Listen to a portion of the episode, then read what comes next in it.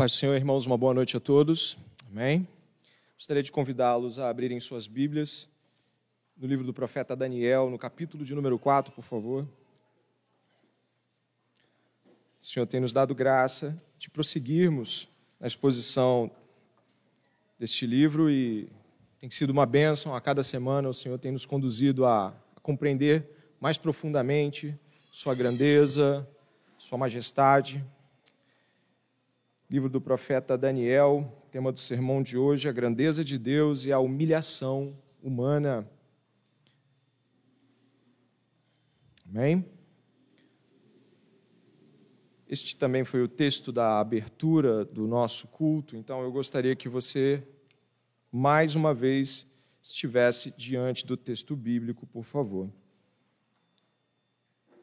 Estarei lendo na versão Nova Almeida atualizada, uma versão que certamente é conhecida, a versão Almeida da Bíblia, né? muitos cristãos usam Almeida atualizada, mas essa é uma versão mais recente, com algumas mudanças significativas na linguagem, que nos permitem entender com mais clareza. Gosto muito desta versão, mas caso você não tenha trazido esta versão, com certeza vai compreender o texto da mesma forma. Livro do profeta Daniel, capítulo 4, verso 1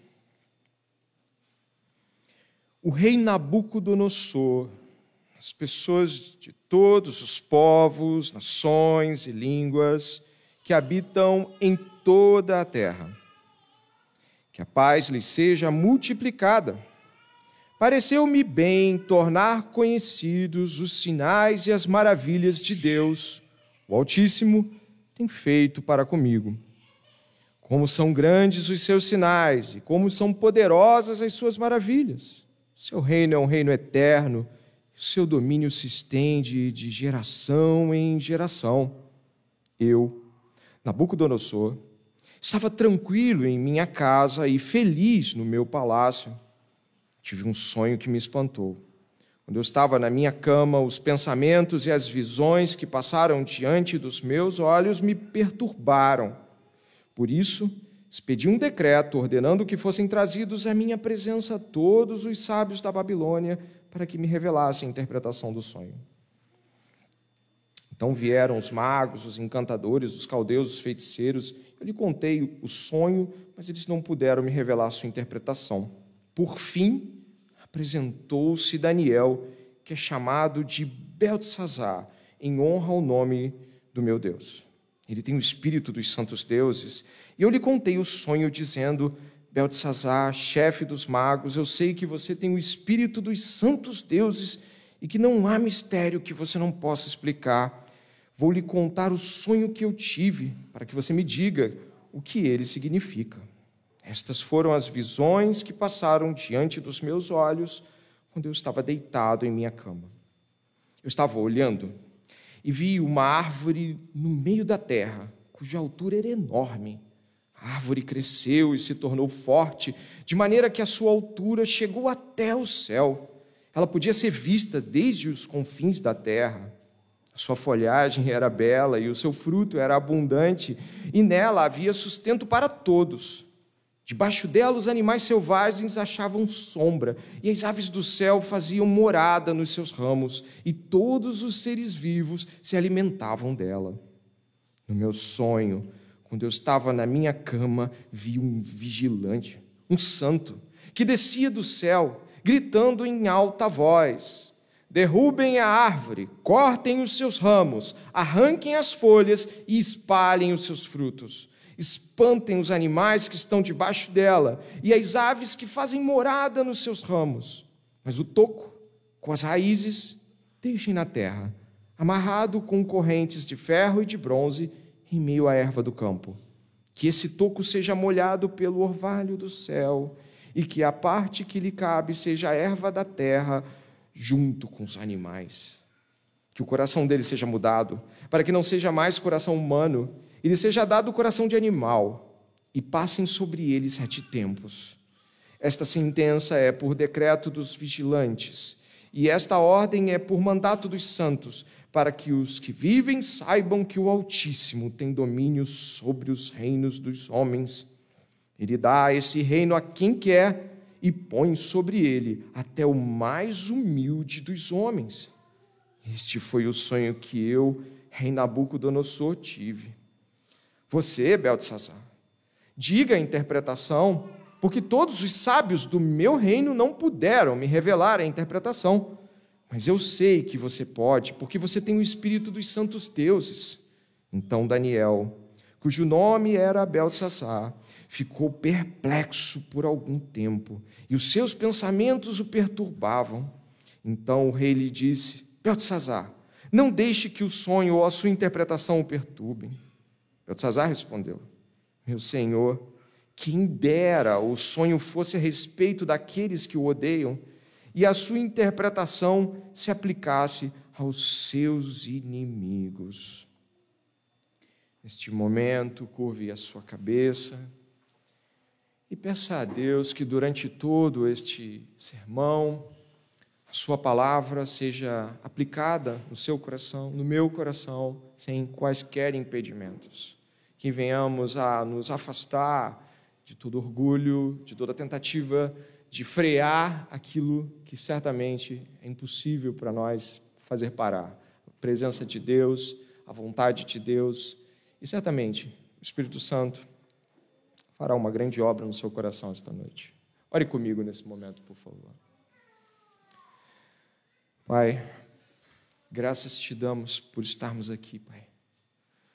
O Senhor é o Senhor poderoso, Criador dos céus e da terra, dono de todas as coisas, de todas as pessoas.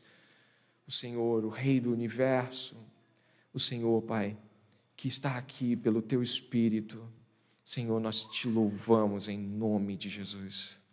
E pedimos que durante este tempo, diante das Escrituras, Pai, o nosso coração seja revivificado. Para aqueles que vieram cansados e abatidos, haja renovo e restauração. Para aqueles que vieram com medo ou mesmo confusos, haja encorajamento e certeza. Para aqueles que aqui estão e não te pertencem, ó Deus, clamamos que haja salvação nesta casa Clamamos que o Espírito Santo de Deus toque no coração do homem, da mulher, do jovem, da criança, que porventura está aqui, mas não tem o Senhor, não faz parte do teu povo. Pai, pedimos misericórdia a esta pessoa. Que o Senhor alcance esse é o nosso pedido, Pai. E a todos nós, que a tua presença nos transforme. Em nome de Jesus, amém.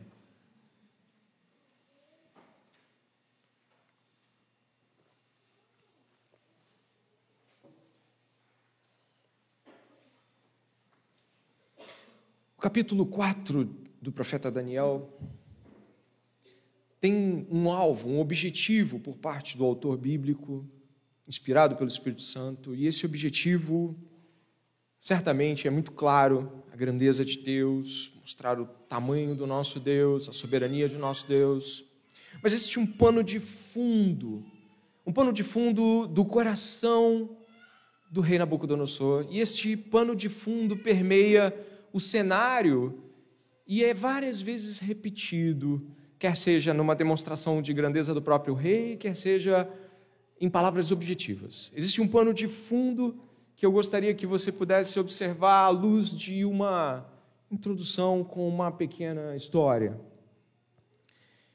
Imagine que você recebeu uma mensagem, uma calorosa mensagem de uma pessoa que há muito tempo você não encontra, cerca de dois anos você não a vê mais, esta pessoa, ela envia uma mensagem para dizer como as coisas estão depois que ela se foi.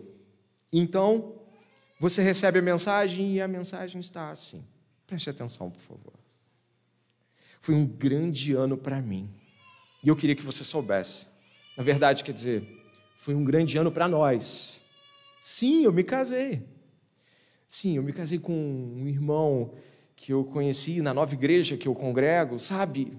Existem boas igrejas aqui. E olha, eu não imaginei que eu pudesse achar alguém tão atencioso, tão gentil, tão preocupado. E mais, na verdade, eu não pensei que pudesse achar uma igreja assim.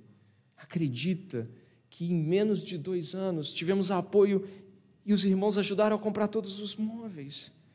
Nossa, eu estou muito alegre. Na verdade, eu não sei nem como dizer, mas eles compraram até o berço. Ah, desculpa, eu não falei. Eu estou grávida. Sim, sim, eu estou grávida. Está tudo muito maravilhoso e, sabe, a gente estava preocupado de ficar solteira, né? Mas desde que eu me mudei para cá, nossa, quanta coisa nova tem acontecido. E é claro, né? Você se lembra que eu estava estudando e tal, mas eu tenho que te contar, o mestrado foi aprovado. E mais, eu já estou quase terminando uma parte dele. E é claro, a professora ficou tão extasiada que me mandou para uma editora, onde ela faz parte do editorial. E vai ser publicado. Imagine! Eu estava aí tentando me esmerar pelos cantos aí do término da faculdade. Ah, e sobre o mestrado também eu tenho que te contar. É, ele pode virar livro sim, mas eu não vou lançar ele antes de ir para Londres. Ah, desculpa, eu não te falei também, né? É, eu ganhei uma passagem para Londres para apresentar a tese dele. E sabe, né, meu esposo, a gente está um pouco em dúvida, porque ele também foi promovido e as passagens que ele ganhou de presente, ah, novamente eu estou me antecipando. Sim, ele foi promovido e ele ganhou duas passagens para a gente passar uma semana no Nordeste. Aí eu não sei se eu vou para Londres ou vou para o Nordeste primeiro. É um pouco difícil para mim. Ai, eu acho que Deus deve achar que a gente é muito especial mesmo. Porque Ele dá tudo para a gente. A gente deve ter um plano assim especial no coração dele. Ai, que coisa, né? Mas e aí, como é que você está? Me diz aí, como é que estão as coisas por aí? Mudou alguma coisa?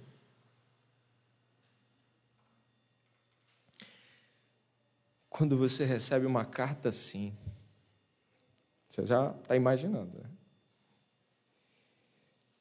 Vontade de pegar a carta, rasgar ela, pisar bem nessa carta e falar assim: misericórdia, problema do orgulho dessas pessoas. Que nojo. Sim, o problema é o orgulho. O nosso orgulho. Uma carta como essa pode revelar o orgulho de quem escreveu. Verdade. Algumas coisas que a pessoa falou nos deixam preocupados quanto ao modo como ela está lendo isso.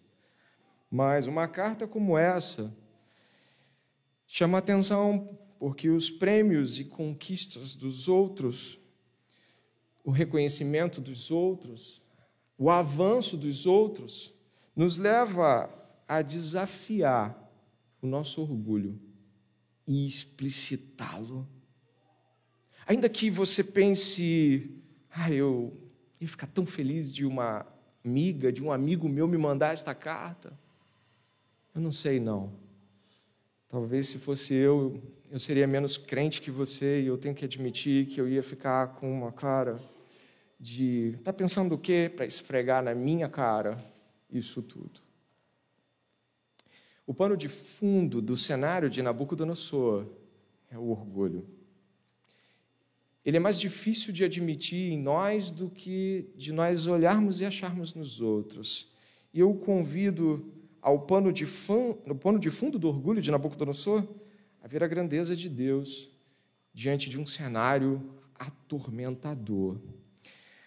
Você deve conhecer a história desse Nabucodonosor se esteve aqui nos últimos domingos. No capítulo 1 de Daniel, a gente ouve que Nabucodonosor cercou Jerusalém por alguns anos e tomou as pratas e os ouros e levou tudo para o reino dele e para o seu eh, Deus. Ele colocou na casa do seu Deus. Ele capturou também alguns moços, onde ele fez um tipo de reeducação forçada. Você deve lembrar deles, né? Daniel e os seus amigos, para simplificar.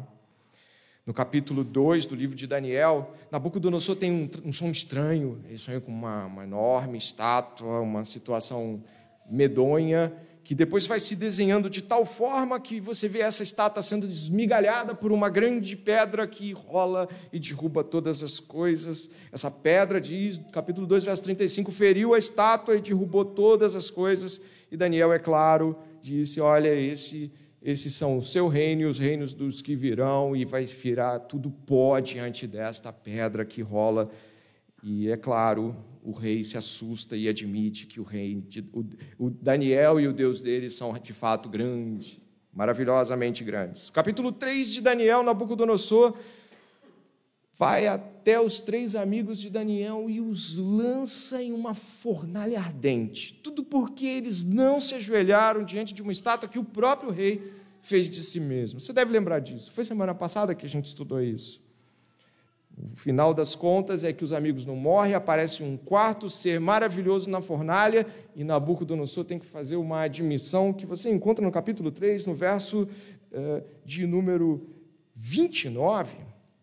Portanto, faça um decreto ordenando que todo povo, nação, língua que disser blasfêmia contra o Deus de Sadraque, Mesaque e Abidinego seja despedaçado e que suas casas sejam re reduzidas a ruínas. Ele tem que admitir que existe um Deus forte por detrás desse cenário. Mas o que nós encontramos agora no verso 1, diferente do verso 29 do capítulo de número 3, é que o rei Nabucodonosor não está falando do Deus ou do, da experiência religiosa dos quatro anteriores. Ele vai começar assim: O rei Nabucodonosor, as pessoas de todos os povos, nações e línguas que habitam em toda a terra. Exatamente como o verso 29. Só que ele vai dizer assim: Que a paz vos seja multiplicada. Pareceu-me bem tornar conhecidos os sinais e as maravilhas que Deus, o Altíssimo, você pode completar, tem feito isso muda o cenário. Até o capítulo 3 era o que Deus fez com eles. E agora no capítulo 4, exatamente como termina o capítulo 3, ele quer que esses povos, nações e línguas saibam o que Deus fez com ele. Isso muda. Claro que nós podemos rejeitar aquela frase jargão que diz assim: você já deve ter ouvido ela. Você precisa de uma experiência com Deus. Esta frase jargão é muito utilizada na tentativa de dizer que o que falta a alguém é ter uma experiência com Deus. Não, não é bem assim. É Deus quem converte, é Deus quem chama, é Deus quem cela, é Deus quem faz tudo. Então não é uma experiência, porque experiência Judas teve e um monte de gente naquela época com Jesus também teve experiências. Mas de fato é mais um testemunho do que uma mera experiência. Nabucodonosor que para alguns se converteu, para outros não. Ele tem um testemunho para dar sobre Deus. E esse testemunho é a pauta do capítulo 4, onde nós vamos encontrar um Nabucodonosor não mais terceirizando o discurso. Honrem o Deus de Daniel. Mas ele mesmo está dizendo: honra ao Deus de Daniel.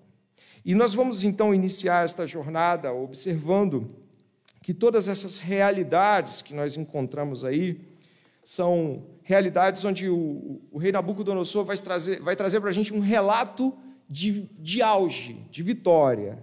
Repare, por favor, o verso de número 4.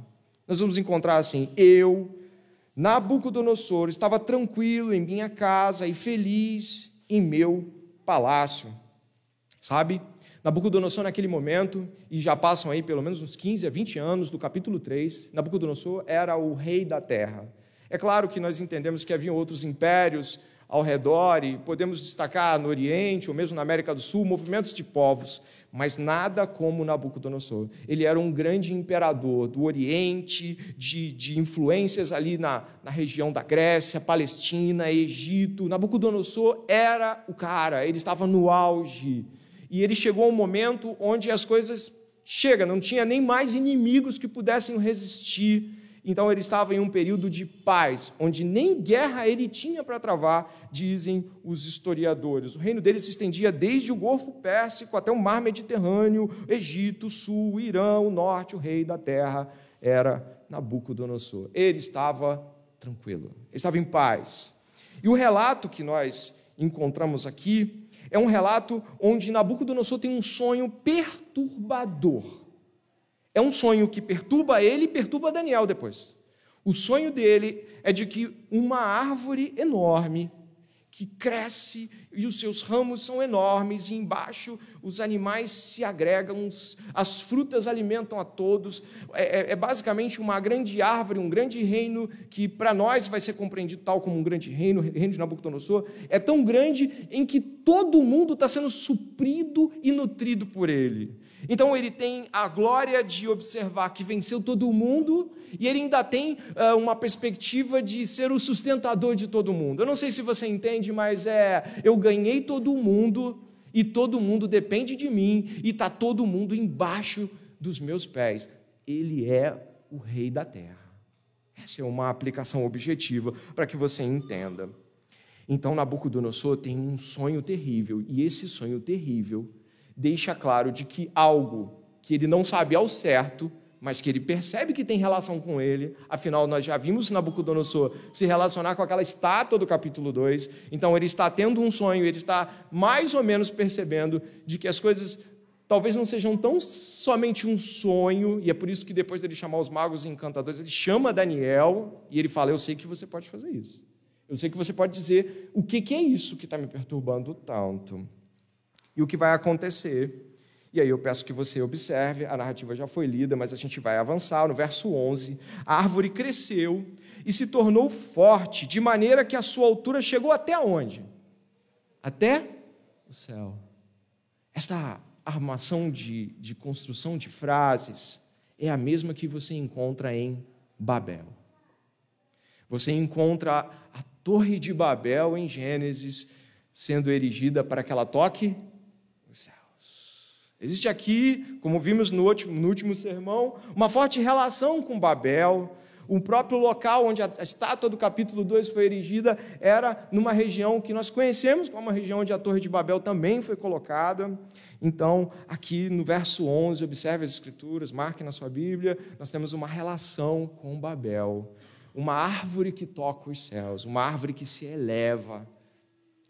Esta árvore que se eleva, esta árvore de Babel, encontra não somente na árvore que toca os céus, mas um pouquinho à frente, se você puder observar o verso de número 13. Observe, por favor, no meu sonho.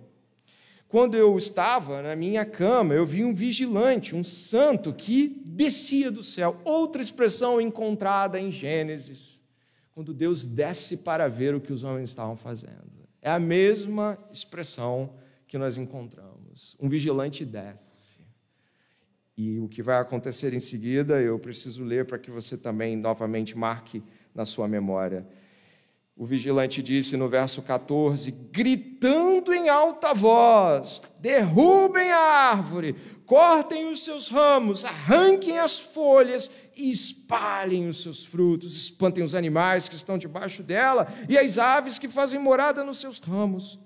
Mas o toco com as raízes deixem na terra, amarrado com correntes de ferro e de bronze, em meio à erva do campo, que esse toco seja molhado pelo orvalho do céu e que a parte que lhe cabe seja a erva da terra, junto com os animais. O texto segue, e o que nós vamos encontrar aqui é que vem um vigilante do céu e ordena que esta árvore frondosa e maravilhosa seja cortada e que ela seja regada com orvalho.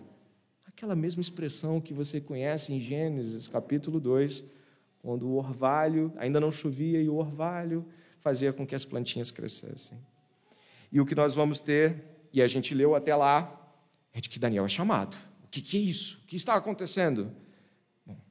Daniel está tão perturbado, e eu gostaria que você pudesse ver o verso de número 19, que um certo tipo de compaixão domina Daniel, ou lamento, ou mesmo assim que ele ouve, ele já tem a, a percepção do que se trata, o Senhor dá a ele a condição de compreender, e existe certo tipo de compaixão, ou condescendência, ou preocupação de Daniel com o que vai acontecer. Dá uma olhada no verso de número 19, mais uma vez. Então Daniel, cujo nome era Belsazar, ficou perplexo por algum tempo e seus pensamentos o perturbavam. Então o rei lhe disse: Belsazar, não deixe que o seu sonho ou a sua interpretação o perturbem. Belsazar respondeu: Meu senhor, quem dera o sonho fosse a respeito daqueles que o odeiam e a sua interpretação se aplicasse aos seus inimigos. Daniel se perturbou e Daniel teve compaixão com o que vai acontecer com o rei. Sabe, Daniel não era um homem deste mundo, mas não sermos deste mundo não nos arranca do mundo a ponto de não termos compaixão com os do mundo. Nós não sermos aqueles que vão fincar os pés aqui e dizer que este lugar era nosso isso não implica de que não venhamos a ter misericórdia com o destino e a situação das pessoas ao nosso redor. O próprio Deus fala acerca disso em Ezequiel capítulo 33, verso 11, diz o Senhor, vivo eu, diz o Senhor, que não tenho prazer na morte do ímpio, mas que o ímpio se converta do seu caminho e viva. Essa é a palavra de Deus falando que o próprio Deus tem desejo de que o ímpio se converta, que conheça o seu caminho. O que vai acontecer é que essa compaixão de Daniel vem seguida da interpretação. Então vamos lá. O verso 20: A árvore que o Senhor viu, que cresceu e se tornou forte, cuja altura chegou até o céu, que foi visto por toda a terra, cuja folhagem era bela, cujo fruto era abundante, na qual havia sustento para todos, debaixo de da qual os animais selvagens achavam sombra, e cujos ramos as árvores do céu faziam morada. Aquela árvore é o Senhor, ó Rei, que cresceu e veio a ser forte. A sua grandeza, ó Rei, cresceu e chega até o céu, e o seu domínio se estende até a extremidade da terra. Quanto ao vigilante ou santo que o rei viu que descia do céu e dizia: Cortem e destruam a árvore, mas deixem um toco com as raízes na terra, amarrado com correntes de ferro e de bronze, em meio à erva do campo, que esse toco seja molhado pelo orvalho do céu, e que a parte que lhe cabe seja com os animais selvagens, até que se passem sobre ela sete tempos. Esta é a interpretação, ó rei, e este é o decreto do Altíssimo que virá contra o meu Senhor. Verso 25: O Senhor será expulso do meio das pessoas e a sua morada será com os animais selvagens. O Senhor comerá capim como os bois, e será molhado pelo orvalho do céu. E passarão sete tempos, até que o Senhor, ó Rei, reconheça que o Altíssimo tem domínio sobre os reinos do mundo e os dará a quem ele quer. Quanto ao que foi dito, que se deixasse o toco da árvore com as suas raízes, isto significa que o seu reino voltará a ser seu, depois que o Senhor tiver reconhecido que o céu domina. Portanto, ó rei, aceite o meu conselho. Verso 27, preste atenção, irmãos. Abandone os seus pecados, praticando a justiça, e acabe com as suas iniquidades, usando de misericórdia para com os pobres. Assim, talvez a sua tranquilidade se prolongue. O que nós temos aqui? Daniel está tentando dizer, a, a grosso modo, aprenda antes de apanhar. Não precisa chegar a esse ponto. Quando Daniel viu o toco, ele percebeu que havia uma misericórdia, uma graça de Deus ali, porque o Nabucodonosor voltaria. E Daniel, usado por Deus aqui, dá um conselho. Você pode ver que uh, no verso 27, ele fala exatamente isso: ó rei, aceite o meu conselho. Nós temos aqui Daniel lançando as bases para que Nabucodonosor se assente sobre o arrependimento Sabe, muitas vezes Deus mostra o curso de como coisas das quais nós vamos passar poderiam ser evitadas. O conselho de Daniel não é conselho de alguém que está falando como um demagogo, ah, eu estou falando isso só para cumprir tabela. Não, é um apelo. É um apelo sincero ao rei para que ele se arrependa dos seus caminhos. Muitas vezes pastores fazem isso no culto eles estão pregando e apelam às pessoas que estão né, é, ouvindo o sermão de que se arrependam dos seus caminhos. Muitas vezes, pessoalmente, nós também apelamos a outros e outros a nós, para que venhamos a retroceder de ações das quais Deus reprova absolutamente. O que acontece é que é muito triste depois que você vê pessoas que estavam andando tão bem com Deus e ouviram esses apelos fortes e incisivos estão passando por um período tão terrível, tão destruído, estão tão devastadas, porque acreditavam que poderiam estar ouvindo apenas uma mera sugestão de alguém quando apontou seus pecados. Quando alguém aponta pecados, segundo as Escrituras, nós não podemos acatar isso como sugestão, mas devemos receber com temor e tremor diante de Deus. E mais, às vezes o que acontece é que Deus, em um sermão, em um estudo, uma escola bíblica, um aconselhamento, Deus nos mostra um flash da nossa depravação. É como se por alguns instantes a gente percebesse onde é que está o fio da coisa, onde, onde algo está errado, onde uma cobiça ou um, um pensamento sujo e terrível está lá, e por alguns instantes a gente vê aquilo, sabe? A gente percebe aquilo, mas deixa para lá. Aquele momento pequeníssimo, onde você estava puxando o arco do pecado para atirar, e Deus segura a base do arco e diz: Não, não solte essa flecha. Ela vai longe, longe demais para que você pegue. Não solte. Agora mesmo, nesse momento do sermão, você pode estar pensando sobre isso. Agora mesmo, nesse momento, você e eu podemos estar considerando sobre coisas das quais Deus falou por um flash. Momentos nos quais Deus disse: Olha isso. E segurou a nossa mão para que não nos lançássemos no nosso pecado. Mas aí o que acontece, irmãos? Bom, vamos seguir. Verso de número 28 tudo isso de fato aconteceu com o rei Nabucodonosor. Passados doze meses, quando estava passeando no terraço do palácio real da cidade da Babilônia, o rei disse: Não é esta a grande Babilônia que eu construí para a casa real, com o meu grandioso poder? E para a glória da minha majestade. É. Quanto tempo disse que passou? Você lembra? Doze meses de misericórdia. Doze meses de benevolência da parte de Deus. Doze meses onde a consideração poderia ter sido acatada. Doze meses onde poderia haver um retrocesso, onde ao invés de lançar a flecha do pecado, ele poderia ter diminuído a tensão, largado o arco e obedecido. Doze meses. Mas ele olhou para a Babilônia. Eu vou lhe dizer aqui um pouco do que eu recolhi sobre como era a Babilônia naquele tempo. E ouça o que ele viu quando subiu no alto do seu palácio. Do terraço ele olhou para baixo, ele viu a avenida principal da Babilônia. E quando ele olhou aquela pavimentação toda ela talhada em calcário, com leões fazendo a parte lateral de decoração, ele também podia ver ao longo da, da, dos prédios os belíssimos jardins suspensos da Babilônia que ele havia feito para sua esposa. Ele olhava e ele poderia ver a grandeza do seu poder. Ao lado, dizem os historiadores e pesquisadores da época, um pouco mais à frente de seu palácio havia um enorme zigurate, sim, uma espécie de antiga Torre de Babel, nos moldes de Babel, com cerca de 88 metros de altura, quase 30 andares.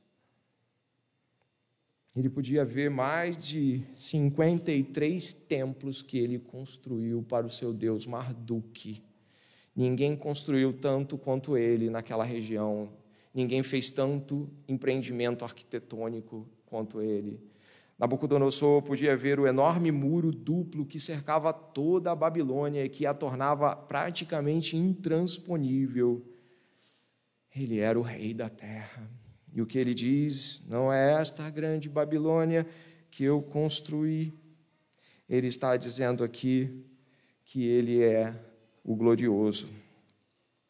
Quando nós olhamos para Nabucodonosor no alto do seu auge e do seu palácio magnífico, com sua visão magnífica, é impossível que você que tenha caminhado até aqui, ouvindo as narrativas do livro de Daniel, não deva ter se lembrado de um contraste enorme de 450 anos depois. 450 anos depois, nós vamos encontrar Satanás levando Jesus até um alto lugar e dizendo: Olhe, todos os reinos são meus, são teus também. Se prostrado, me adorares. Transforma este pão, em, esta pedra em pão. Adoração, comida. Repare, são as mesmas questões que encontramos com Daniel, com seus amigos. São as tentações que não mudam e continuam emplacando dentro de nós narrativas destruidoras de pecado, mas 450 anos depois, um homem disse assim: Retira-te, Satanás, porque está escrito: Ao Senhor teu Deus adorarás e só a Ele darás culto. Jesus venceu as tentações que homens como Nabucodonosor se submeteram e adoraram. E este muito cuidado em observar como Jesus vence as mesmas histórias que apontamos em Daniel 1, 2, 3 e 4, fica entre nós uma dificuldade de olhar a grande diferença, o grande abismo e a distância que nós temos entre nós e Nabucodonosor, Jesus e nós, talvez, e olhar para essas distâncias pode nos fazer não querer considerar muito bem o que nós lemos aqui sobre a soberba de Nabucodonosor. Nós temos dificuldades de admitir a soberba, porque para admitir a soberba, eu preciso estar me humilhando. E é difícil que nós venhamos a observar isso com toda a profundidade. Imagine, nós temos nenhuma dificuldade de elogiar os avanços do filho de alguém, se os meus filhos tiverem os mesmos avanços. Mas quando os filhos de alguém têm avanços, enquanto os meus filhos não têm, aí há muita dificuldade em admitir que eles são maravilhosas crianças. É mais fácil dizer, ah, mas eles têm isso. Ou então, talvez nós sejamos tão doadores. A gente gosta de dar presente, a gente gosta de abençoar, a gente gosta de dar carona, a gente gosta de fazer um monte de coisa boa. Mas aí a gente se percebe não recebendo obrigado. E aí o orgulho cresce. E a gente diz, mas podia pelo menos agradecer. Então, porque era de tanta graça assim? Nós temos dificuldade e começamos a achar que a gente precisa, de alguma forma, ser importante e aí, ao invés da, da gente dizer assim, eu quero ser importante, eu quero fazer alguma coisa que as pessoas aplaudam, a gente pode usar outras frases e encobrir isso. Ah, eu estou precisando me encontrar, sabe, numa coisa que eu goste. Eu estou precisando me sentir bem comigo mesmo. Eu estou precisando, sabe, na verdade, eu quero só ser reconhecido fazendo o melhor. Eu quero fazer o meu melhor. Eu quero abençoar. Eu quero ser bom no que eu faço, sabe? Não, não vejo um problema nisso. Na verdade, muito disso se esconde, muito disso esconde o nosso orgulho. Podemos não ter os castelos de Nabucodonosor, mas temos frases terrivelmente enganosas. E o que aconteceu? Bom, o que aconteceu você vai ler agora. Enquanto, verso 31, enquanto o rei ainda falava, veio uma voz do céu que disse a você, rei Nabucodonosor, se anuncia o seguinte: este reino lhe foi tirado. Você será expulso do, no meio das pessoas, e a sua morada será com os animais selvagens. Você comerá capim como os bois, e passarão sete tempos até que você reconheça que o Altíssimo tem domínio sobre os reinos do mundo e os dá a quem ele quer. No mesmo instante, se cumpriu a palavra sobre Nabucodonosor. Ele foi expulso do meio das pessoas e começou a comer capim como os bois. O seu corpo foi molhado pelo orvalho do céu, até que lhe cresceram os cabelos como as penas da águia e as suas unhas como as garras das aves. Mas ao fim daqueles dias, eu, Nabucodonosor, levantei os olhos ao céu e recuperei o entendimento. Até aqui. Nossa, que terrível. Nabucodonosor mal terminara de falar e foi lançado ao chão, colocado para comer grama, suas unhas, seus pelos. Sabe, isso é terrível. Existem relatos que isso aconteceu com o rei Jorge III da Inglaterra, por volta do século XVIII. Ele também foi comer e pastar com os animais. Seus súditos ficaram desesperados. Dizem que ele tinha, um, por surtos tais como esse. Neste momento, a gente encontra algo provocado por Deus, guiado por Deus, lançado por Deus diante de Nabucodonosor. E o que acontece aqui é que ele se torna um animal. Sabe aqueles animais que se colocavam diante da sua árvore e comiam? Ele se tornou tal como eles, só que regado por Deus, comendo as plantas de Deus. depois desse terrível tempo, o que nós encontramos no verso 34? O que, acontece com Nabucodonosor? Ele diz assim: Mas ao fim daqueles dias, eu, Nabucodonosor, levantei os olhos ao céu e recuperei o entendimento. Embora não seja objetivamente algo que você possa tomar do texto como fez isso, então, portanto, aconteceu a mudança, é significativo quando o autor escreve: Levantei os olhos ao céu. Nesse momento aqui, nós temos a primeira vez que Nabucodonosor, durante todo o livro, não olha para ele, não olha para os outros, não olha para o reino, não olha para os seus sonhos. É a primeira vez que é assinalado que ele olha para os céus. Pode parecer pouco, pode parecer pequeno, mas eu gostaria de refletir com você que existem pessoas que podem acreditar que a humildade é algo como eu sou tão miserável. Isso pode ser falsa humildade porque ainda assim você está olhando para você.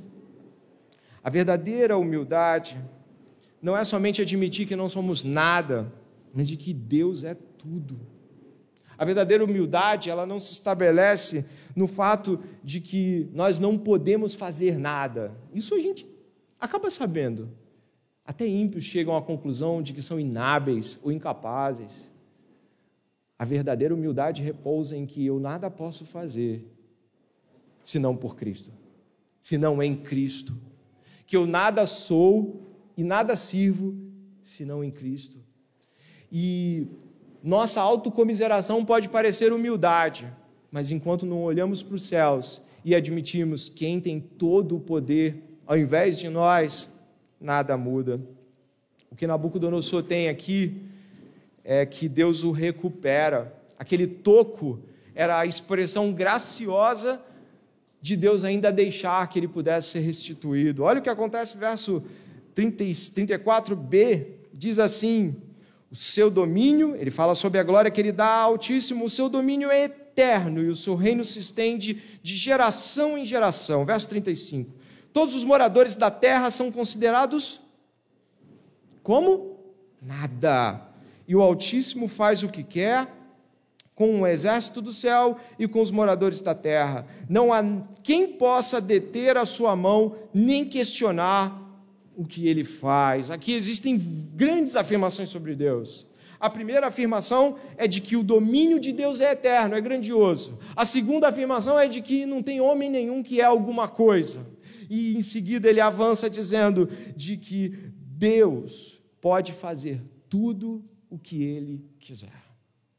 Isso é uma grande afirmação para um rei babilônico dessa época. Você talvez não imagine o quanto isso é humilhante de ser admitido publicamente, como nos parece num decreto real. Verso 36 diz que nesse tempo recuperei o entendimento e para a dignidade do, e, e para a dignidade do reino recuperei também a minha majestade e o meu resplendor. Meus conselheiros e os homens importantes vieram me procurar, fui restabelecido no meu reino e a minha grandeza se tornou ainda maior. Agora eu, Nabucodonosor, louvo, engrandeço e glorifico o Rei do céu, porque todas as suas obras são verdadeiras e os seus caminhos são justos. Ele tem poder para humilhar os orgulhosos. O tema é que Deus é poderoso, Deus é grandioso, Deus faz o que quer, quando quer, seu domínio é eterno e não terá fim. Levanta reis, abate reis, coloca quem ele quer, tira de uma posição humana e coloca numa posição animal. Deus pode todas as coisas. É claro, o povo de Israel certamente lia essa narrativa e podia fazer outras lembranças acerca disso também. O povo de Israel, exatamente como Nabucodonosor, também havia sido cortado também havia sido lançado, havia sido destruído. Isaías capítulo 6, verso 11 ao 13 diz assim: quando Isaías tem aquela revelação grandiosa de Deus, e Deus fala, quando Isaías pergunta até quando eles não vão ouvir, olha o que Deus diz. Então eu perguntei: Até quando, Senhor? Diz o profeta Isaías. Ele respondeu: Até que as cidades estejam em ruínas e fiquem sem habitantes, as casas fiquem sem moradores, e a terra esteja em ruínas e devastada, e o Senhor afaste dela o povo, e no meio da terra sejam muitos os lugares abandonados. Mas se ainda ficará a décima parte dela, tornará a ser destruída, como o terebinto e como o carvalho, das quais, depois de derrubados, ainda fica o toco, assim a santa semente será o seu toco. Sabe o que nós estamos falando? Sobre o povo de Israel poder lembrar dessa mensagem de Isaías e olhar para o que restou de Nabucodonosor e ver que Deus restaurou Nabucodonosor e o deu ainda mais glória e poder. Nabucodonosor não era um fim em si mesmo, ele não era a grande lição moral que ele tinha para ele. Deus queria mostrar ao seu povo que ele poderia e fez, derrubou Israel por sua idolatria, por sua altivez, por tudo que ele havia feito de errado e reduziu Israel a um toco. Mas com a história de Nabucodonosor, o povo poderia olhar e ver que, mesmo diante do que restou de Israel, Deus ainda pegaria esse toco e o fazia crescer de novo. Nós ouvimos que quando Deus fala com Salomão, 2 Crônicas capítulo 7, verso 14, ele diz assim: Se o meu povo, que se chama pelo meu nome, se humilhar e orar e me buscar e se converter dos seus maus caminhos, então ouvirei dos céus, perdoarei os seus pecados e sararei a sua terra. Quando nós estamos falando sobre isso, Israel tinha um encorajamento. E nós também temos. Sabe por quê? Se você marcar a sua Bíblia em Daniel e for comigo a Isaías, nós vamos lembrar que esta mesma história também acontece em Isaías, capítulo de número 53.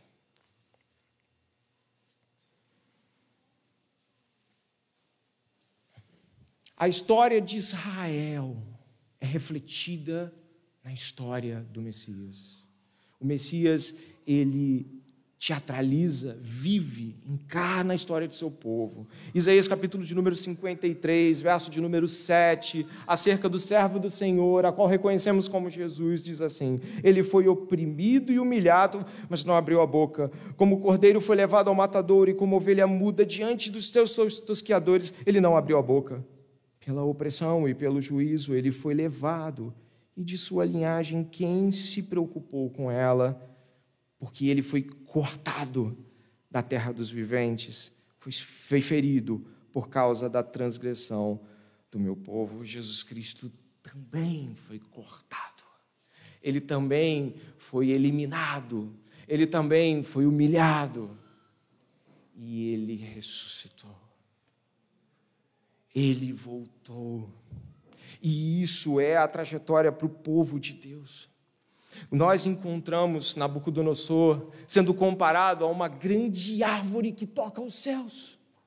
Mas quando nós vamos ouvir a mensagem do Evangelho, Jesus fala em Marcos capítulo 4, verso 30.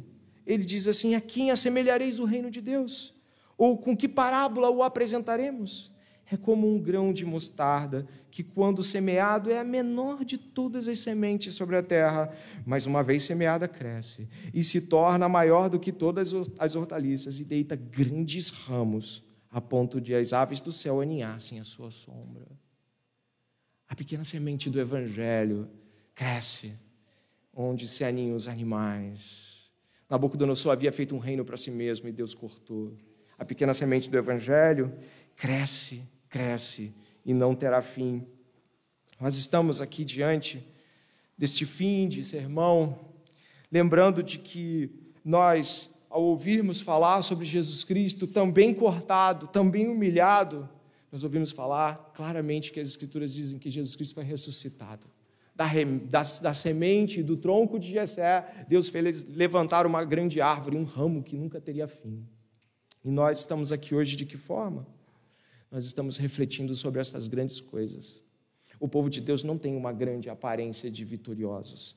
Na verdade, é gente que, na maioria das vezes, está passando por as mesmas coisas que o Messias, e assim deve ser, sendo humilhado, não buscando o bem próprio, mas o dos outros, sendo arrastado e levado contra é, a, a, pelo esse mundo para lugares onde a gente não quer ir. Eu digo isso no sentido mesmo missional. O que, o que, o que acontece com os homens e mulheres que são mortos na China, na Índia, é, Paquistão e tantos lugares que nós oramos aqui nos meses anteriores? Será que as pessoas que olham eles sendo arrastados e levados, será mesmo que imaginam que fazem parte de um reino grandioso? Não. Parece que estão sendo cortados. Todos eles. Mas este é o mesmo encorajamento que digo aos irmãos, nós podemos ver em Jesus Cristo. E é claro, nós devemos tirar os olhos de nós mesmos nessa noite. Sabe, o, o que aconteceu com Nabucodonosor nos faz perceber que quanto mais estivermos com os olhos em nós mesmos, seja nos exaltando ou nos autocomiserando com aparência de piedade, nós não vamos ver o que Deus está fazendo em Cristo Jesus. Olhe para Cristo esta noite. Oh, examine toda a obra de Deus em Cristo Jesus. Leia as Escrituras tantas e tantas vezes até que o seu coração queime, até que o seu peito aperte e você fale assim: Eu preciso viver isso, eu preciso proclamar esse reino. Foi isso que Nabucodonosor fez. Eu não poderia ser audacioso ao dizer: Nabucodonosor se converteu, mas a experiência de humilhação dele terminou com a exaltação de Deus. Que Deus nos humilhe para que ele seja exaltado como diz João Batista, que ele cresça e nós diminuamos. Eu te convido a orar neste momento, porque você ouviu coisas importantes, grandiosas acerca de Jesus. E você também ouviu coisas contra nós, contra a nossa maldade, contra o nosso egoísmo, contra a nossa soberba. E essas coisas têm que ser apresentadas diante de Deus. Eu te convido a orar comigo, pedindo por todas elas.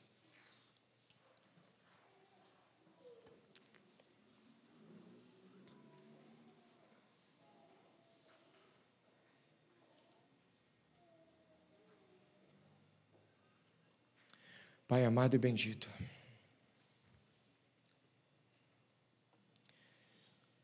o Senhor som dos nossos corações esta noite, sabe por qual motivo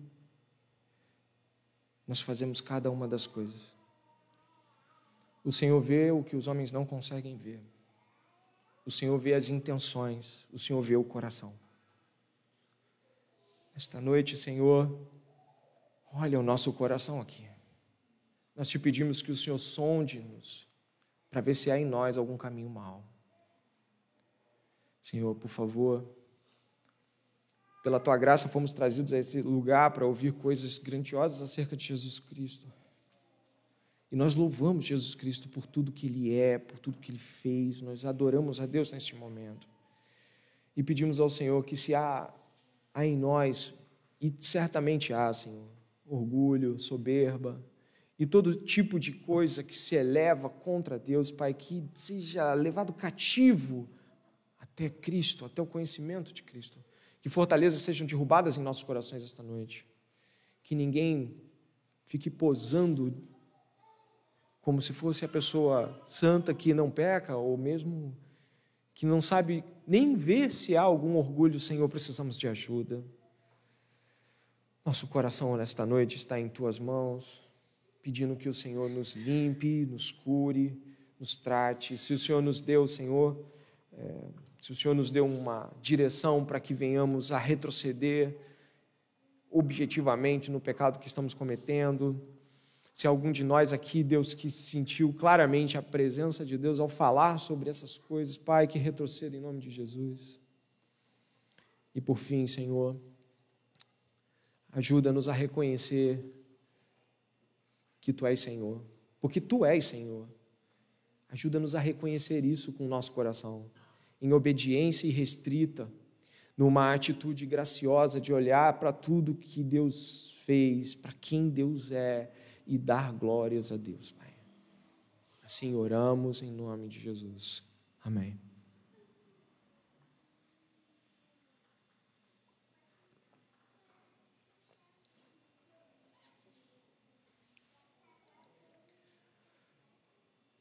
Bendito seja o Senhor, e eu espero que o Senhor tenha falado com você tanto quanto falou comigo. Espero que a graça e a misericórdia dele tenham te alcançado tal como me alcançaram. Aqueles que nos visitam, nós temos o hábito de terminar o culto e sentar um pouco e conversar um pouco e cumprimentar, perguntar quem é, de onde veio, perguntar como foi a mensagem.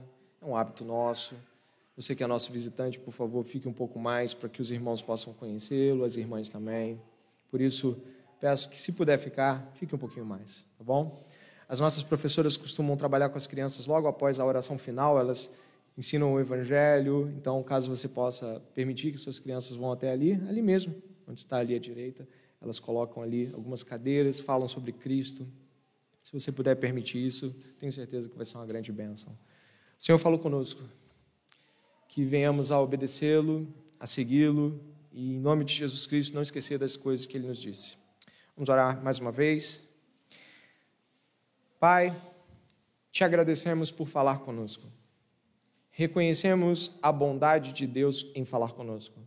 Reconhecemos que não merecemos tuas palavras. Elas são santas, graciosas e muitas vezes são ditas e nós não ouvimos e não nós consideramos. Pai, te agradecemos por insistir, por continuar falando conosco.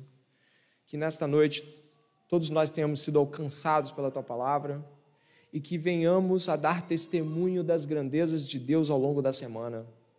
Que no trabalho, nos estudos, que durante, Pai, essa jornada na vida, que durante essa semana inteira, cada pessoa que ouviu a palavra de Deus aqui hoje dê testemunho do Senhor. Proclame o reino de Deus.